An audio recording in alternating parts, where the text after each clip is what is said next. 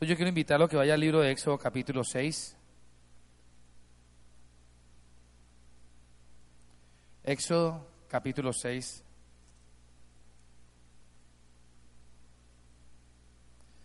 Cuando llegue ahí, me dice amén y me espera que llegue yo. Amén. Éxodo capítulo 6, amén. Yo quiero que usted recuerde que todos los miércoles estamos hablando del carácter, la formación del carácter, amén. Y me impactó la palabra de diezmo y ofrenda porque era el carácter. O sea, el diezmo y ofrenda habla del carácter que usted tiene como cristiano, amén. En el capítulo 6, versículo 6, capítulo 6, versículo 6, está hablando de cómo Dios sacó al pueblo israel de la esclavitud de Egipto. Cómo Dios escuchó el clamor del pueblo israel que estaba escaso, esclavo. Y en, el, versículo 6 dice, por tanto, dirás a los hijos de Israel, yo soy Jehová, y yo os sacaré de debajo de las tareas pesadas de Egipto, y os libraré de su servidumbre, y os redimiré con brazo extendido y con juicios grandes. Y os tomaré por mi pueblo, y seré vuestro Dios, y vosotros sabréis que yo soy Jehová vuestro Dios, que os sacó de debajo de las tareas pesadas de Egipto, y os meteré en la tierra por la cual alcé mi mano jurando que la daría a Abraham, a Isaac y a Jacob, y yo os daré por heredad yo Jehová. Amén. O sea, estamos viendo una palabra que llama el brazo extendido, la revelación del brazo extendido. Dios saca a su pueblo de la esclavitud de Egipto lo adopta como propio, o sea, Él es como un papá para nosotros, nosotros como hijos, para establecer una relación íntima y personal, y después dice, y nos mete a una tierra prometida. Amén. Vimos también, hemos visto durante todos estos días, o todos estos miércoles, que la revelación del brazo extendido es Jesús. Jesús es el brazo extendido de Dios. Que Jesús es la palabra. Que en la palabra usted encuentra todo lo que usted necesita para ser libre, para caminar, para conocer su propósito, para andar en su voluntad. Amén. Y vimos, o, empezamos a ver cuatro cosas que pasan en mi vida cuando el brazo de Dios es revelado. Amén. Amén o no. Y lo primero que vimos es que está en el Salmo 119, 18, que cuando el brazo de Dios es revelado a mi vida, eh, mis ojos se abren a la palabra. Vimos que cuando el brazo de Dios es revelado en mi vida, su gloria es revelada. Y la semana pasada vimos que cuando el brazo de Dios es revelado a mi vida, nos revela abundancia de paz. Amén. Y vamos a ver la cuarta cosa que sucede cuando el brazo de Dios es revelado a tu vida. Entonces yo quiero invitarlo que vaya al libro del profeta Amós, capítulo 3, versículo 7 y que usted pueda hoy conocer o que yo le pueda revelar lo, la cuarta cosa que sucede a su vida cuando el brazo de Dios es revelado a usted. Amén. Amós 3:7. Dice, porque no, escuche esto bien y métaselo en su mente, que me parece preciosa esta promesa. O sea, esto es como, si yo caigo, si yo no sé qué hacer, si yo cojo el camino que no es, es porque quiero porque el plan de Dios es otro. Amén. Porque no hará nada, escuche, no hará nada Jehová el Señor, no hará nada sin que revele su secreto a sus siervos, los profetas. Amén. No hará nada Dios sin que antes no le revele a sus siervos, los profetas, lo que Él va a hacer. O sea, cuando usted coge el camino que no es, cuando usted cae en pecado, cuando algo sucede en su vida, Usted lo hace a conciencia de que lo que está haciendo está mal.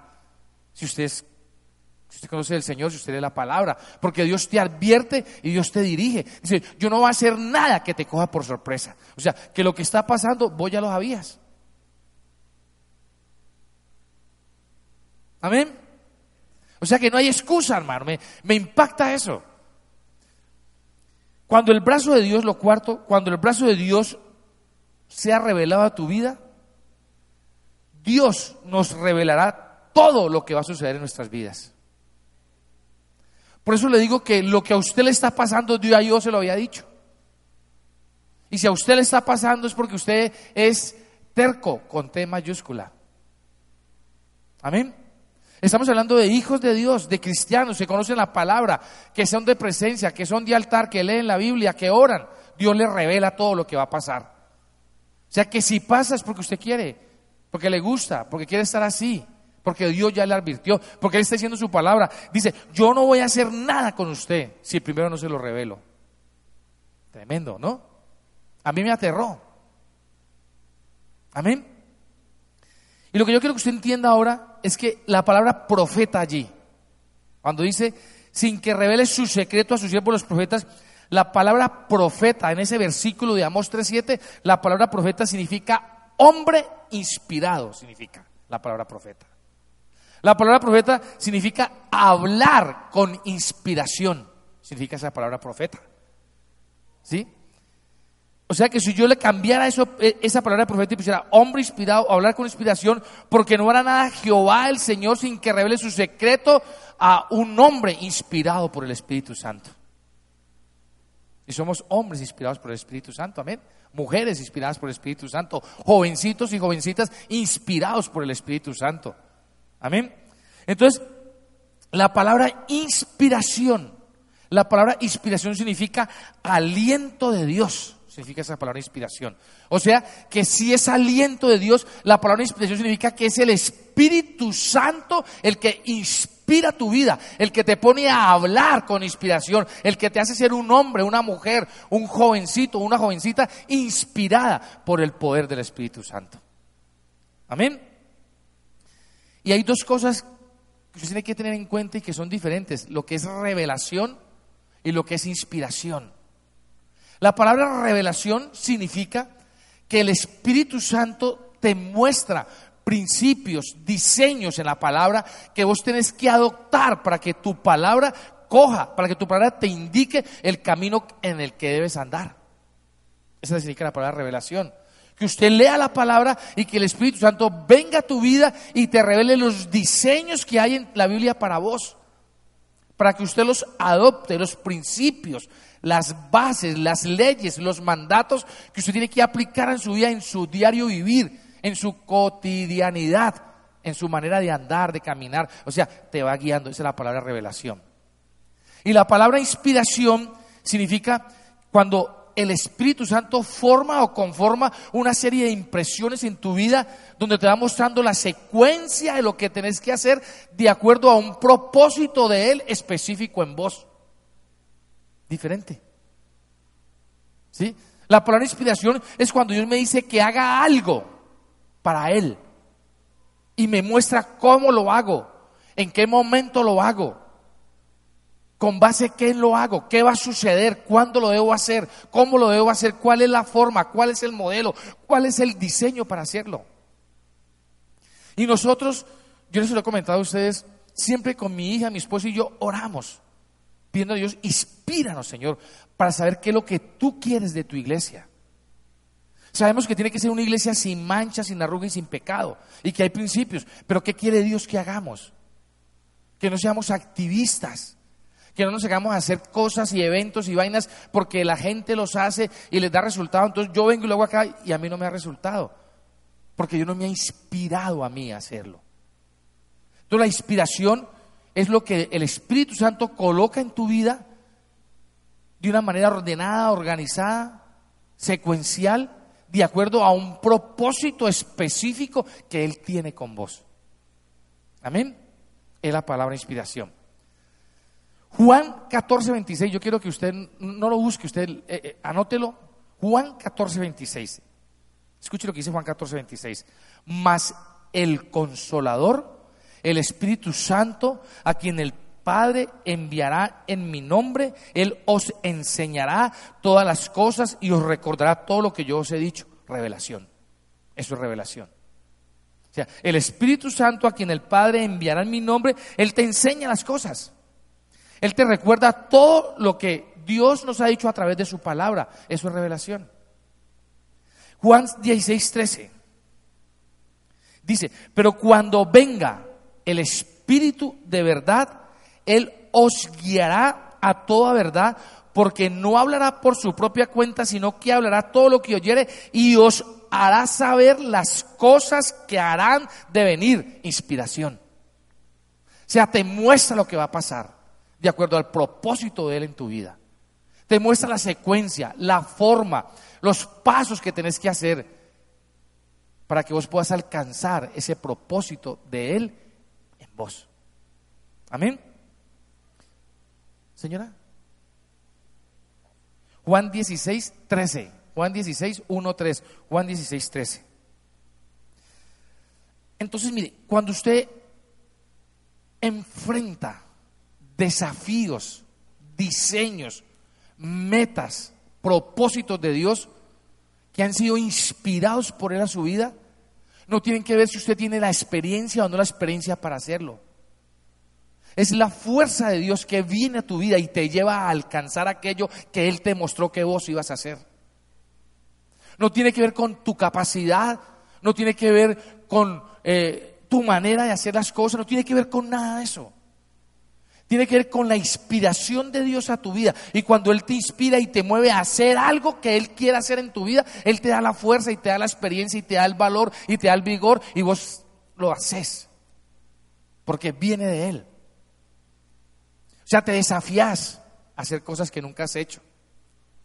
Te motivas a hacer cosas que nunca has hecho. Te levantás a hacer cosas que nunca has hecho porque estás inspirado por el Espíritu Santo. Él te está mostrando lo que tienes que hacer. O sea, no tienes que vivir experiencias o, o, tener la experiencia que un día lo hice y no me salió. No, si el Espíritu Santo te lo inspira, Él te muestra el camino, te muestra el momento, te muestra la forma y fuera de todo eso te da el poder para que vos lo hagas.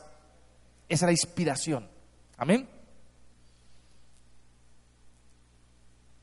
Mire lo que dice Lucas, capítulo 24, versículo 49.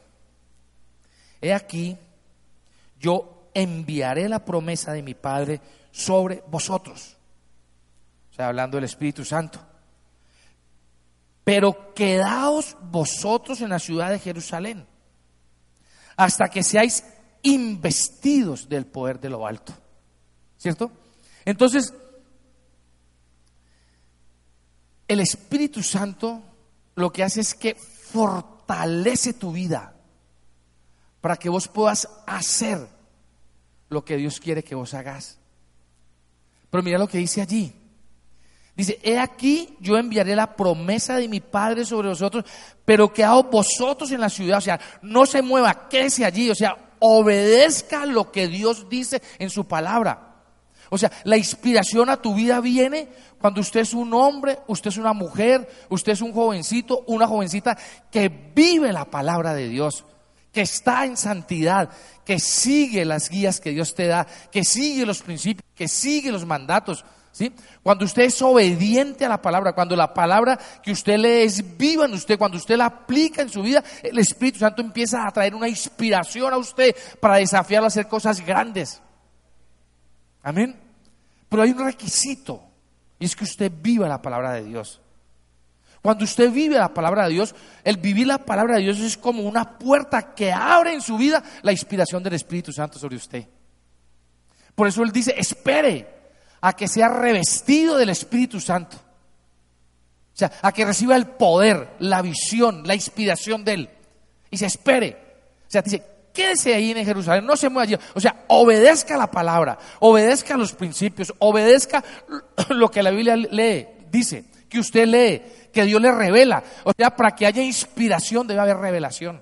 Son diferentes, pero tiene que haber una revelación a su vida para que esa revelación traiga una inspiración, porque Dios te revela cosas a vos, no para que sigas igual, sino para que te desafíes a hacer cosas mayores de las que has hecho. Porque la Biblia dice que Él es un Dios de ascensos de victorias. Que Él te lleva de triunfo en triunfo y de victoria en victoria. Porque la palabra dice, yo te saqué de la esclavitud. Yo te saqué, te adopté como mi hijo. Yo soy tu padre y vos soy mi hijo para que tengamos una relación personal donde yo te revelo. Y cuando yo te revele, yo te inspiro para que entres a una tierra prometida. O sea, para que usted crea que hay una promesa para su vida. Para que usted crea que usted puede desafiarse a hacer aún más de lo que ha hecho hasta ahora. Amén. Entonces, para que haya inspiración, debe haber revelación.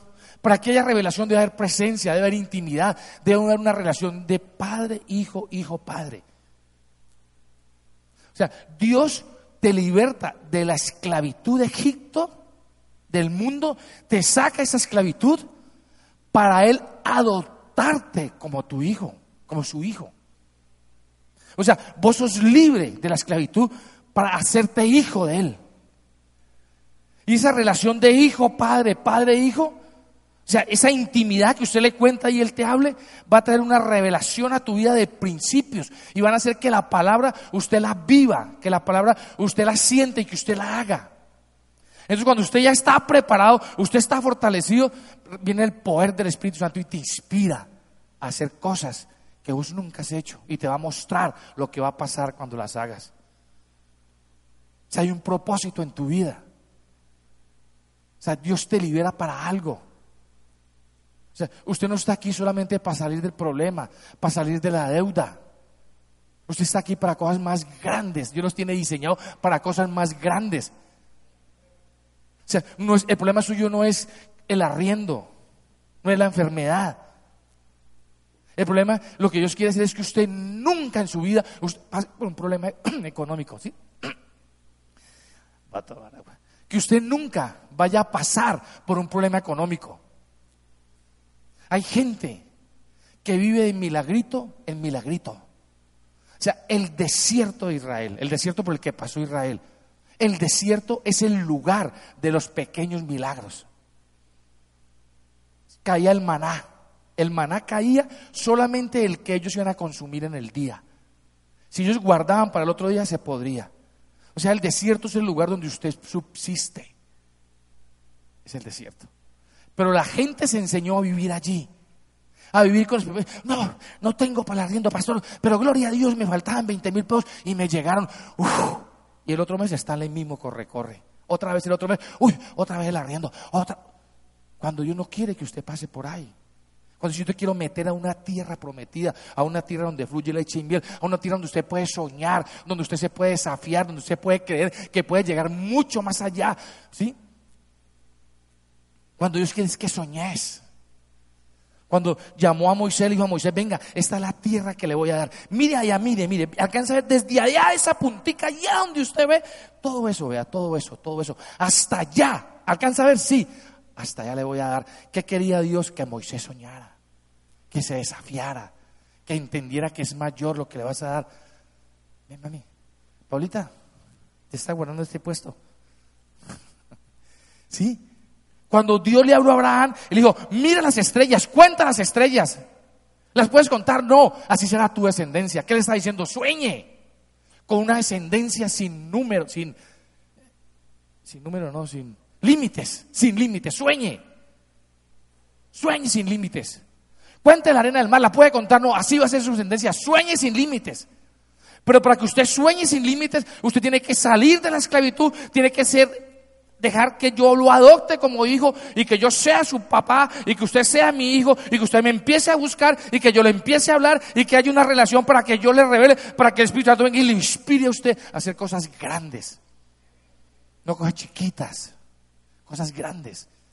Amén. Inspiración.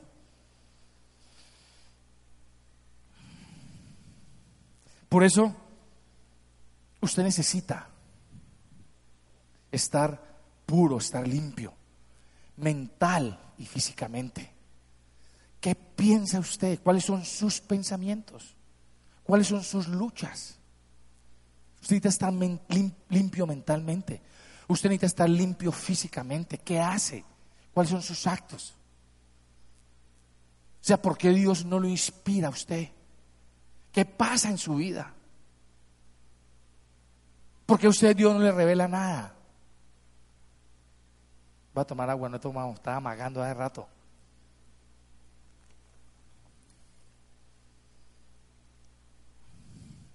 Mire, usted necesita como hijo de Dios, recibir la inspiración de Dios. Escuche, usted necesita como hijo de Dios recibir la inspiración de Dios para saber qué tiene que hacer.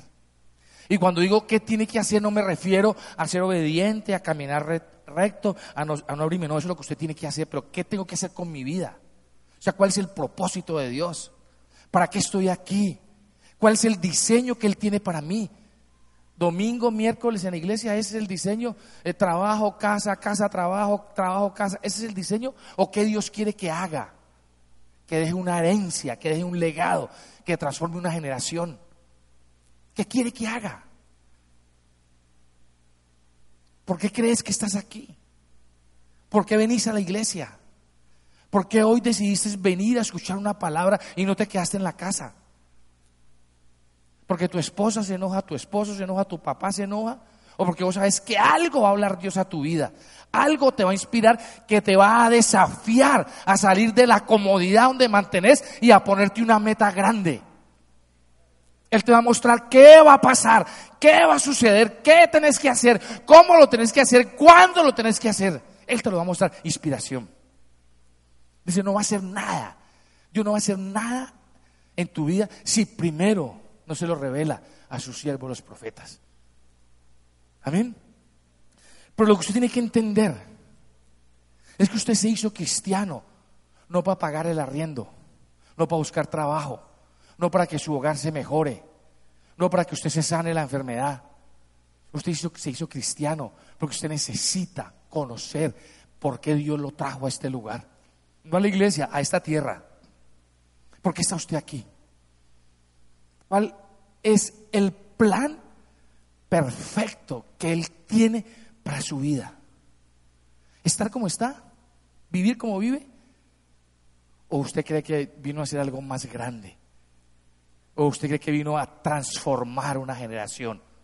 ¿O usted cree que vino a hacer un alto en el camino y a formar una herencia a las generaciones que vienen después de usted, a dejarles un legado, a romper con todas las ataduras de su, de su pasado, a quitar de su mente esa mentalidad de pobreza y de miseria, ese espíritu de ruina que hay sobre tu vida, esa falsa humildad en la que te moves. Hoy hablaba con alguien, yo le decía eso, mantenemos como una falsa humildad en el rostro. No, pastor, es que así soy yo. Y, Dios, yo le estoy pidiendo un carrito, hay un una casita, una humildad falsa. La verdadera humildad es que usted reconozca que Dios es su Padre. La verdadera humildad es que usted reconozca que sin Jesús, sin Dios, usted no puede hacer nada. La verdadera humildad es que usted reconozca que usted solo no puede, que lo necesita Él. Esa es la humildad. Lo otro, eh, lo otro de que usted se conforme con las cosas tan chiquitas no es humildad, es incapacidad. Incapacidad de creer, incapacidad de moverse, incapacidad de alcanzar sus metas, incapacidad de alcanzar sus sueños. Entonces, como no las alcanza, usted se pone una faceta de falsa humildad. Yo no necesito carro, con esa bicicletica ahí de policía que uno anda derecho ahí. Con esa bicicletica tengo, lo importante es que me lleve a toda parte. No importa ese carro feo ahí con que yo tengo que ponerle alambre en la puerta para que no se me abra. Y, y fuera de la, de, la, de la llave tengo que unir dos cables allí y tengo las marcas de los cables en la camisa donde me cae la... Pero el carro me lleva a toda parte, pastor. Dios es grande. No, pues grandísimo, que Dios. Usted no tiene un Dios, usted tiene un Dios esazo.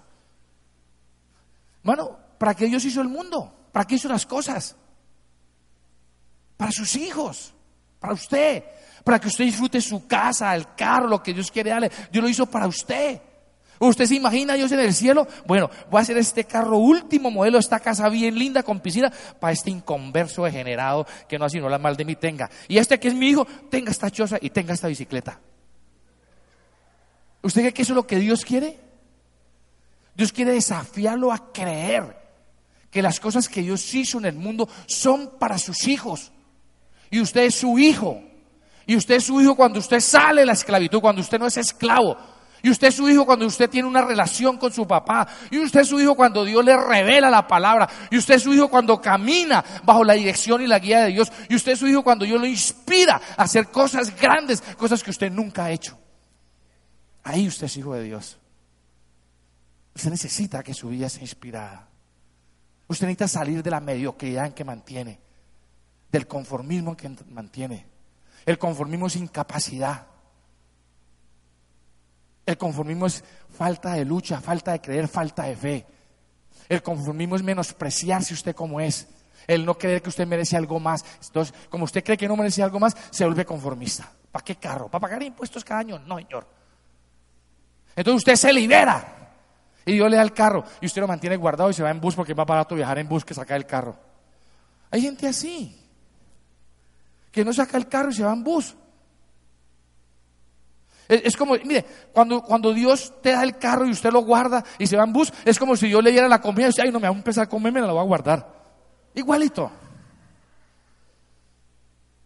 Igualito, hermano. Por eso tiene que cambiar esa mentalidad mediocre que tiene.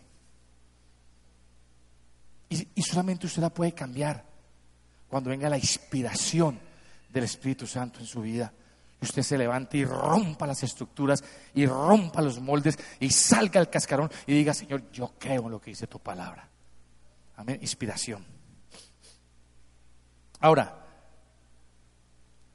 ¿qué, ¿qué, es lo que impide que la inspiración llegue a mi vida? ¿Sí? Hay algo tenaz que impide que la inspiración de Dios llegue a tu vida y se llama orgullo. El orgullo trae altanería el orgullo trae jactancia. Mira, hay gente que se cree espiritual. Hay gente que cree que Dios le habla. Y yo sé que le habla. Pero muchas veces se reúne y les dice cosas. A mí Dios me dijo otra cosa. Y uno queda como, increíble, ¿no? Hemos orado a Dios para que nos muestre el problema que tiene esta persona. Y uno va y le dice, mira, yo siento que Dios te dijo, Dios le habló. Dios te dijo, tenés que hacer esto, esto y esto. Y hablamos con y le decimos y dice, no, pero es que a mí Dios me mostró otra cosa. Entonces yo digo, cuando la gente se vuelve tan espiritual, hablando de tan espiritual, no es que ser tan espiritual sea malo, porque yo tengo que ser un ser espiritual, porque yo soy espiritual. Yo soy un ser espiritual, pero yo tengo que ser un, un ser espiritual que no me manejen las emociones, sino los principios hay gente que se vuelve tan espiritual que todo se volvió Satanás, que todo se volvió el diablo, que todo se volvió el enemigo, que a toda lo ataca el enemigo, que ¿sí? Y uno le da, le, ora a Dios para que le dé una palabra y le da una palabra y no cree. Entonces yo le pregunto, ¿quién te habla a vos? ¿Sí será el Espíritu Santo que te habla? ¿O será el enemigo que te está hablando? Amén. Entonces, el orgullo, la altanería, la jactancia son como piedras que impiden que usted pueda producir fruto espiritual son como piedras. Dice que cuando la palabra cayó en, sobre piedras, ¿qué pasó con las piedras? ¿Qué hicieron? Lo primero que hicieron fue que te despertaron de ese sueño profundo. Amén. La piedra, una piedra, ¡pum! Te despierta de ese sueño profundo. Y te despierta para que la palabra te llegue. Amén. Entonces, cuando la palabra, cuando yo soy orgulloso, jactancioso, prepotente, es como si hubieran piedras y como si la palabra llegara a esas piedras. ¿Qué hacen las piedras? Ahogan la palabra. No permiten que la palabra produzca la revelación que debe producir en usted. ¿Usted qué necesita para que Dios, a través de su Santo Espíritu, inspire su vida? Necesita ser humilde. Cuando usted es humilde, usted está abonando terreno para que la inspiración de Dios venga a su vida. Y recuerde que humildad no tiene que ver con dónde vive, ni cómo es su casa, o si tiene o no tiene plata, o si tiene o no tiene un puesto. Humildad tiene que ver con que usted reconozca que usted es un hijo de Dios y que usted vive bajo el gobierno de Dios, bajo la dirección de Dios y que su confianza está 100% en Él. Eso es humildad. Uno conoce gente que no tiene ni dónde caerse muerta, no tiene nada y orgullosísima. O gente que tiene mucho dinero, humilde. Porque no tiene que ver con sus posesiones, no tiene que ver con lo que usted tiene. Tiene que ver con su corazón bajo el gobierno y el dominio del Señor. Eso es ser humilde.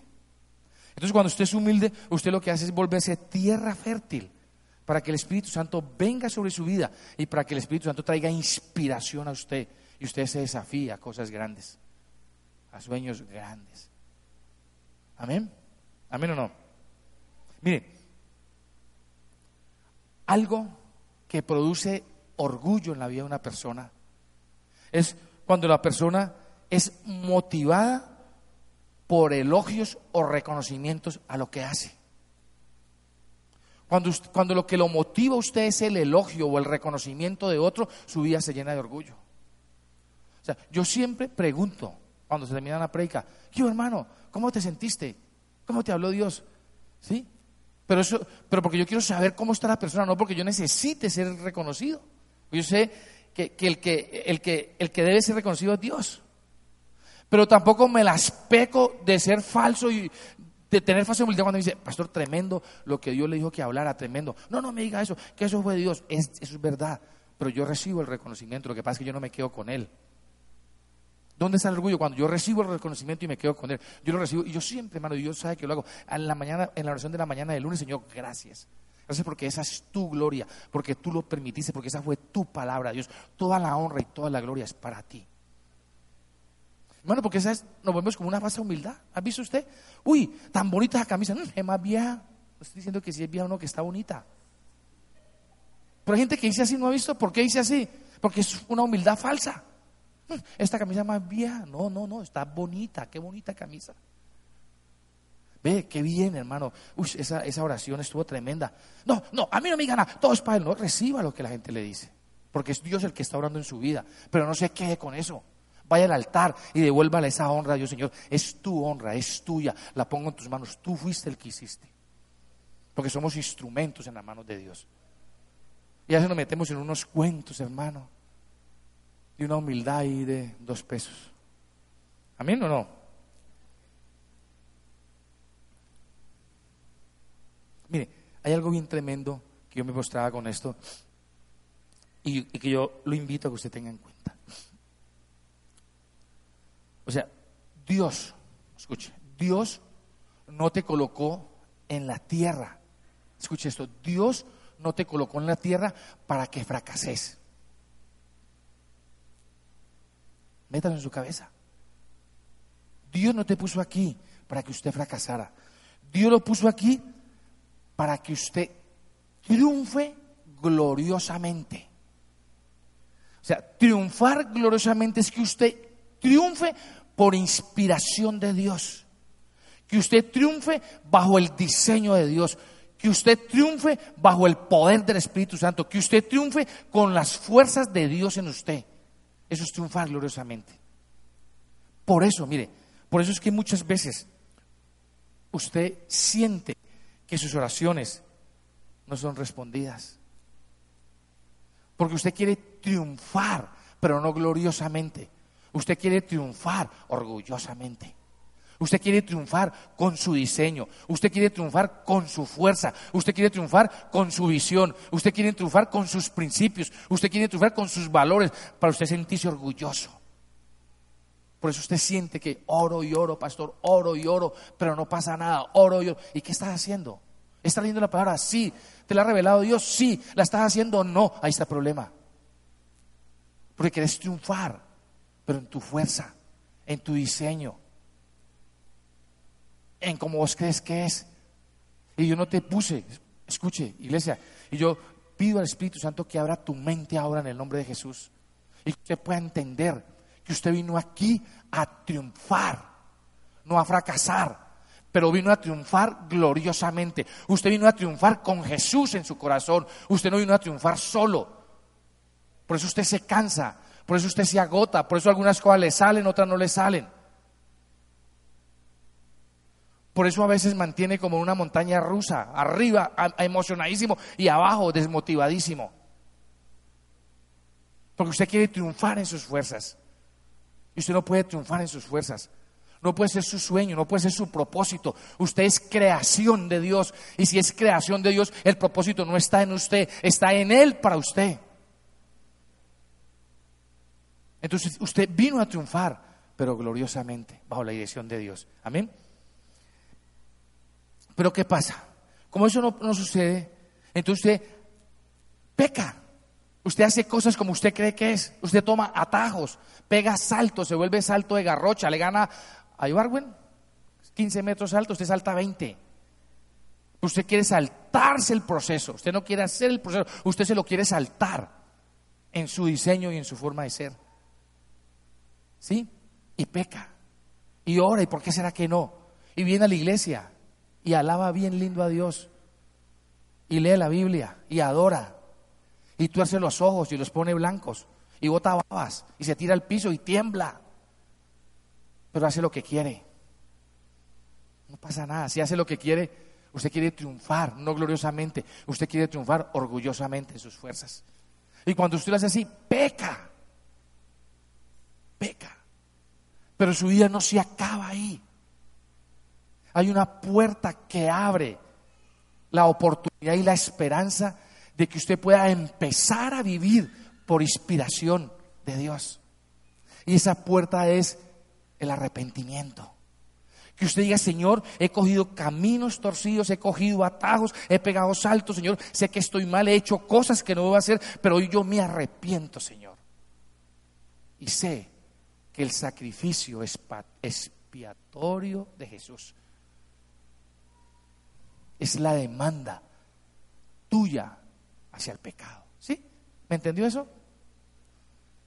Dios dijo, la paga del pecado es muerte.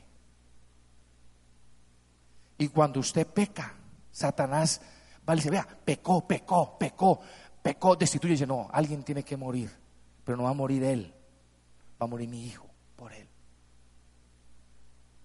O sea, que la muerte de Jesús en la cruz es la demanda de Dios mismo hacia el pecado. O sea, la muerte de Jesús en la cruz paga las consecuencias tuyas del pecado, paga el pecado que vos hiciste para que te quites de tu vida el autojuicio. No, es que a mí no me va bien porque es que yo hace 30 años pequé. Hay gente así. Él murió en tu lugar, vos debías morir, pero murió Él. Para que usted se arrepienta por lo que explicó Paulita, para que usted restituya el daño, para que usted le pida perdón a Dios y a las personas que hirió y usted la restituya. Y abre la puerta para que usted vuelva y entre a ser hijo de Dios, a recibir revelación de Dios y a recibir inspiración de Dios. Entonces, la inspiración de Dios es cuando usted es una persona que vive bajo la dirección de Dios, vive en santidad, tiene revelación de Dios, Dios le inspira. Pero cuando usted vive en pecado, Dios no le inspira. Entonces Dios le da esa palabra a un profeta para que el profeta venga y le diga a usted. Pero, la intención de Dios es hablarle a usted, no mandarle a decir con nadie. Pero como usted está en pecado, usted está metido en una cantidad de cuentos y de cosas, y Dios no quiere que usted se pierda porque Él no quiere que nadie se pierda, entonces busca a alguien. Vaya, dígale a Él tal y tal cosa. Entonces viene un profeta y te habla. Y ahí se aplica la palabra, conoceréis la verdad. Y la verdad te hará enojar. Ahí usted se enoja. ¿Cómo me va a decir eso? ¿Cuál orgulloso? Yo no soy orgulloso, yo no soy altivo, yo ni grito a nadie. Porque solo le gusta que le digan las cosas. Pues se montó en su orgullo, en su altivez. Y Dios vuelve y se lo manda, y vuelve y se lo dice, y vuelve otro y le dice, a donde va le pone un profeta que se lo diga, hasta que usted entienda que usted tiene que arrepentirse, que tiene que ir a la presencia de Dios, que tiene que decirle, Señor, perdóname por esto, yo quiero encauzarme hoy en tu camino. Amén. Amén o no. Entonces mira, ¿qué es la inspiración entonces? La, inspiración de Dios favorece algo en vos que se llama la creatividad. La inspiración de Dios te hace creativo. Hay gente que dice, pastor, ¿por qué será que a mí no se me ocurre nada? A mí, pues hermano, pues ¿qué te va a ocurrir si no vivís como hijo? O sea, si Dios te inspira, Dios te va a ser creativo. Cuando hay inspiración, Dios te habla para que vos encontres la solución a los problemas. O sea que usted no, pastor, tengo que contarle algo. No le dice a uno nada, tengo ya, nomás así y dice, ah, este ya qué metió. Pastor, si le contara, oye, así yo, no. Se cayó el gato del techo, pastor, y no sé qué hacer. Hay gente que no sabe qué hacer. Hay gente que cualquier problema lo pierde, lo mete en un hueco, le hace perder el camino, le hace perder el rumbo. Cualquier problema lo descontrola, lo saca del propósito, no sabe qué hacer. ¿Por qué? Porque no hay intimidad con Dios, porque no hay revelación. Y si no hay revelación, no hay inspiración. Y si no hay inspiración, usted nunca va a encontrar la salida. Cuando hay inspiración, Dios, porque Él dice, yo te mostraré lo que ha de pasar. Y si Él te muestra lo que ha de pasar, pues te va a mostrar la salida para que salgas del problema. Amén. Cuando hay inspiración, Dios te impulsa a crear nuevas cosas, nuevos modelos, nuevos diseños. Vamos a hacer esto. Mano, yo no sé usted cómo se sintió hoy, pero hoy me pareció la alabanza tan linda, hermano. No porque hubiera estado mi hija ahí, pero gracias a Dios que estaba ahí. Sí, hermano, yo, yo no puedo hablar bobada. No, sí, me sentí orgulloso y lloré ahí. Porque me, me dio mucha alegría ver a mi hija ahí. Y hoy, y alabamos a Dios de una manera diferente a como normalmente lo alabamos. Porque eso es Dios creativo. Te impulsa a hacer cosas nuevas. Por eso yo hoy oro todos los días por tu esposo, Yeresita, de ver cómo Dios lo está levantando a Juanito. Cómo ver Dios cómo lo usa de ver cómo Dios le ha dado esa autoridad a él. Como cuando él empieza a alabar, uno empieza a sentir que la gloria de Dios viene, literalmente viene, porque sale de una fuente limpia. Y sé que está en ese propósito. Y sé que Dios lo levantará a unas cosas mayores, porque Él ha dispuesto su corazón para que yo lo haga. Mire, y, yo sé, mi hija me decía en estos días, papá, Juan es mi líder. Me decías eso, no. Me decías, Juan es mi líder en alabanza y yo quiero hacer lo que Él como mi líder me indique. Y yo sé que si mi hija hoy se ha parado así, tiene que ver mucho su oración y todo y su entrega, pero yo sé que tiene que haber algo de inspiración de ella hacia Juan, de lo que Juan le ha dicho que haga, no mami. Si ¿Sí ve, esta se puso nerviosa, ¿sí ve? Entonces, hermano, yo, yo bendigo la vida de Juan, usted debiera bendecirla también, usted debiera orar por él, Señor, guárdalo, Señor, protégelo, Señor, Señor, a lo invisible, al peligro, Señor, extiende las alas sobre él, Señor, guarda su mente, guarda su corazón, que se mantenga en integridad. Mire, ha sido el único de la alabanza que en todo el tiempo que hemos estado, yo llevo 13 años en esta iglesia, nunca lo han bajado por, por, algo que haya hecho. O sea, se ha mantenido en integridad. Ha tenido problemas, seguramente, pero es un hombre de altar. Me, me impactaban estos días que hablaba con él y me decía, Ahí me recoge el bus a las cuatro y media, creo, cinco, no sé. Cinco, cinco y media. Me levanto a las tres. A las tres me levanto a hacer el devocional. Porque yo no soy capaz de irme a trabajar sin hacer devocional. Parecido a nosotros, ¿verdad? Amén. O sea, orémosle al Señor, hermano. Nosotros venimos a esta tierra a marcar una diferencia. Usted no vino a ser igual a los otros. Usted no vino a fracasar. Usted vino a triunfar.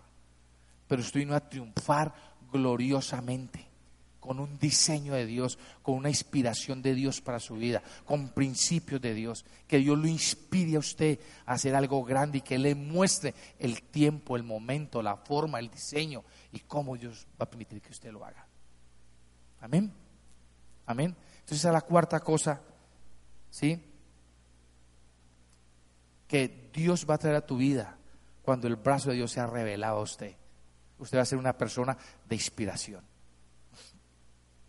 O sea, que cuando los demás van, usted ya viene. Amén.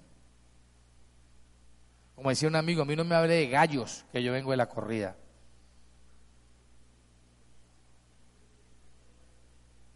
Amén. Malo ese chiste, eso no era un chiste.